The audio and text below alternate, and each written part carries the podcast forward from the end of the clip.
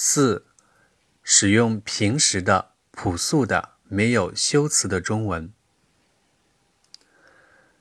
这是最重要的建议。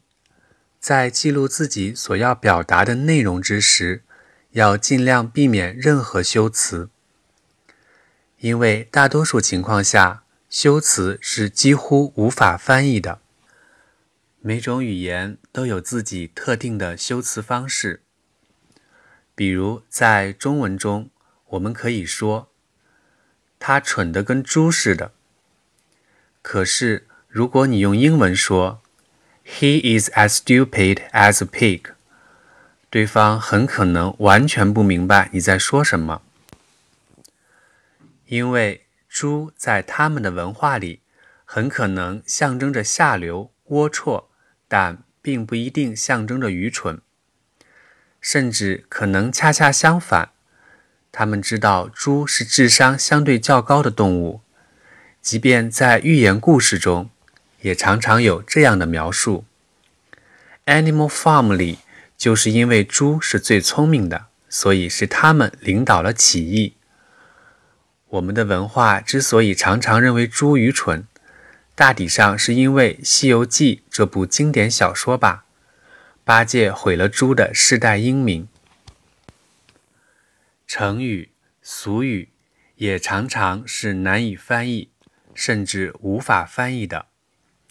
过去我在一位学生的本子上看到这样一句话：“即便一个人西装革履，也不见得他一定行为端正。”这里的成语“西装革履”是根本没办法用英文说出来的。革履倒也好办，其实就是皮鞋，大不了就是鞋 （shoes）。可是，在英文中是没有“西装”这个词的，这是中国人的词汇。我们看到西方人穿的衣服跟我们的不一样，于是把他们穿的那种衣服称为西装。在英语中，也许还真的有一个 vocabulary counterpart 对应词汇“唐装”，唐 suit 或者汉 suit。用平时的朴素的中文表达，大抵上是这样的：即便一个人穿得再好，也不见得他一定行为端正。既然这句话已经如此朴素，用另外一种语言表达其实是非常容易的。Even if one is well suited, that doesn't necessarily mean he is decent. 比如孔子曰，这里面的这个“曰”字很难在英文中找到完全的对应。曰和 say 是很不一样的。曰的意思是，这话是古人说的，并且常常还是著名的古人说的。如果是古人说的，却不指明是哪一个古人说的，我们往往不用“曰”这个字，而是用“云”。例如，古人有云。所以，平时的、朴素的、没有修辞的说法，不是“孔子曰”或者“孔子云”，而是。孔子曾经说过，这里面的“过”字还在清楚地提醒你，应该用 say 的过去式 said。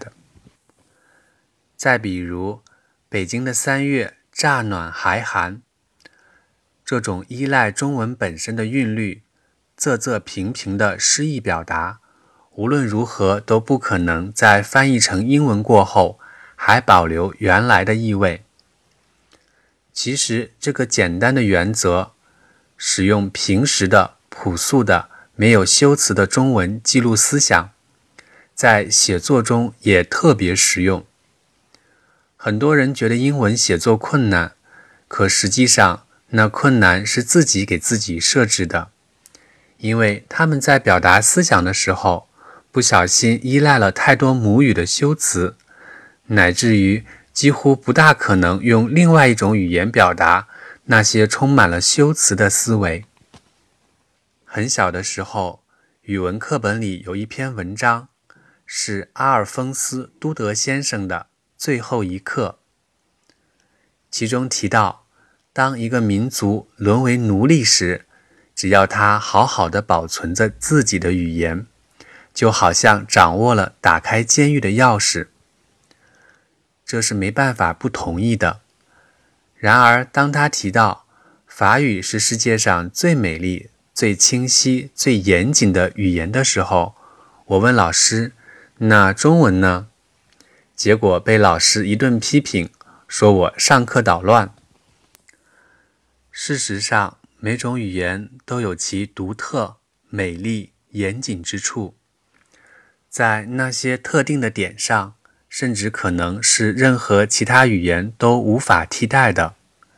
然而，这并不意味着仅仅因为在那些方面不可替代，那种语言就高于其他一切语言。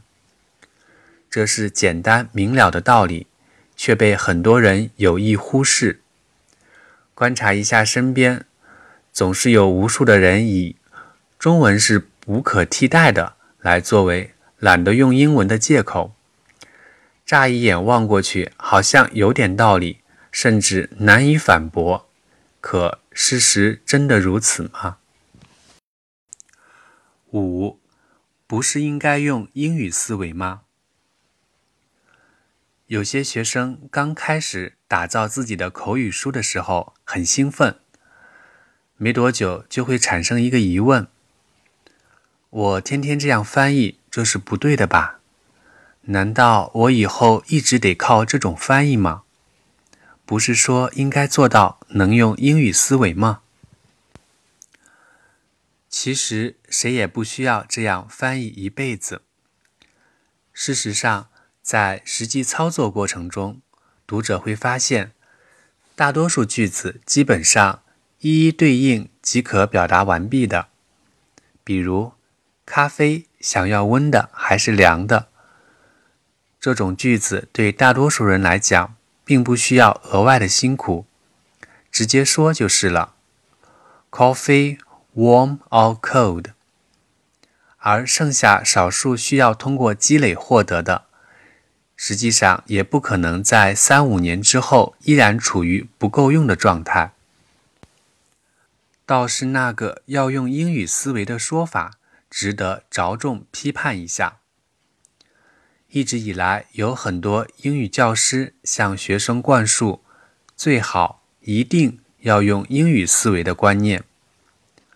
姑且不论宣扬这么做的老师究竟有没有做到，显而易见，这是学生不可能做到的事情。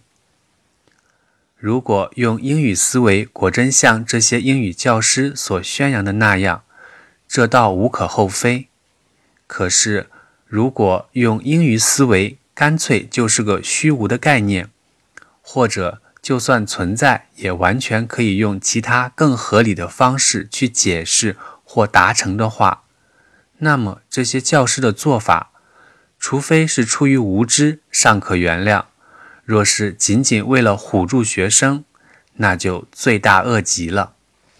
历史上有很多已经被证明为虚无而最终消亡的概念，比如17世纪前后有个概念叫燃素 （phlogiston）。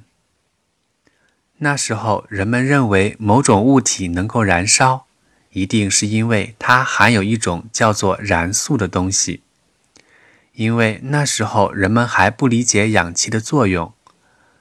后来，科学证明燃素根本不存在，于是这个概念就基本上消失了。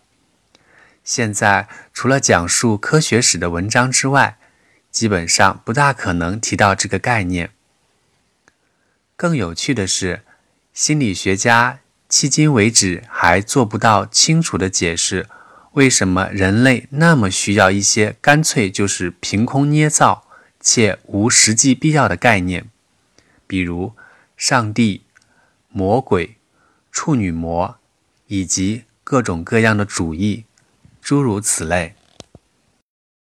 某种意义上来看，英语教师口中的所谓英语思维，亦或什么英式思维、美式思维之类的说法，就好像是英语老师手里的金箍棒，可大可小，可长可短，大可以砸人，小可以遮羞，而它又好像是只有唐僧会念的紧箍咒，没有人能搞懂那究竟是什么东西。反正只有他会念，并且只要他一念，听到的人头晕脑胀，疼得恨不能满地打滚。姑且先不说一定要用英语思维这样的建议是否真的对学生有益，只提一个疑问：人类真的必须使用语言才能思考吗？这个问题的答案很重要，因为诸如英语思维之类的所有概念，包括英式思维、美式思维、中式思维、母语思维、外语思维等。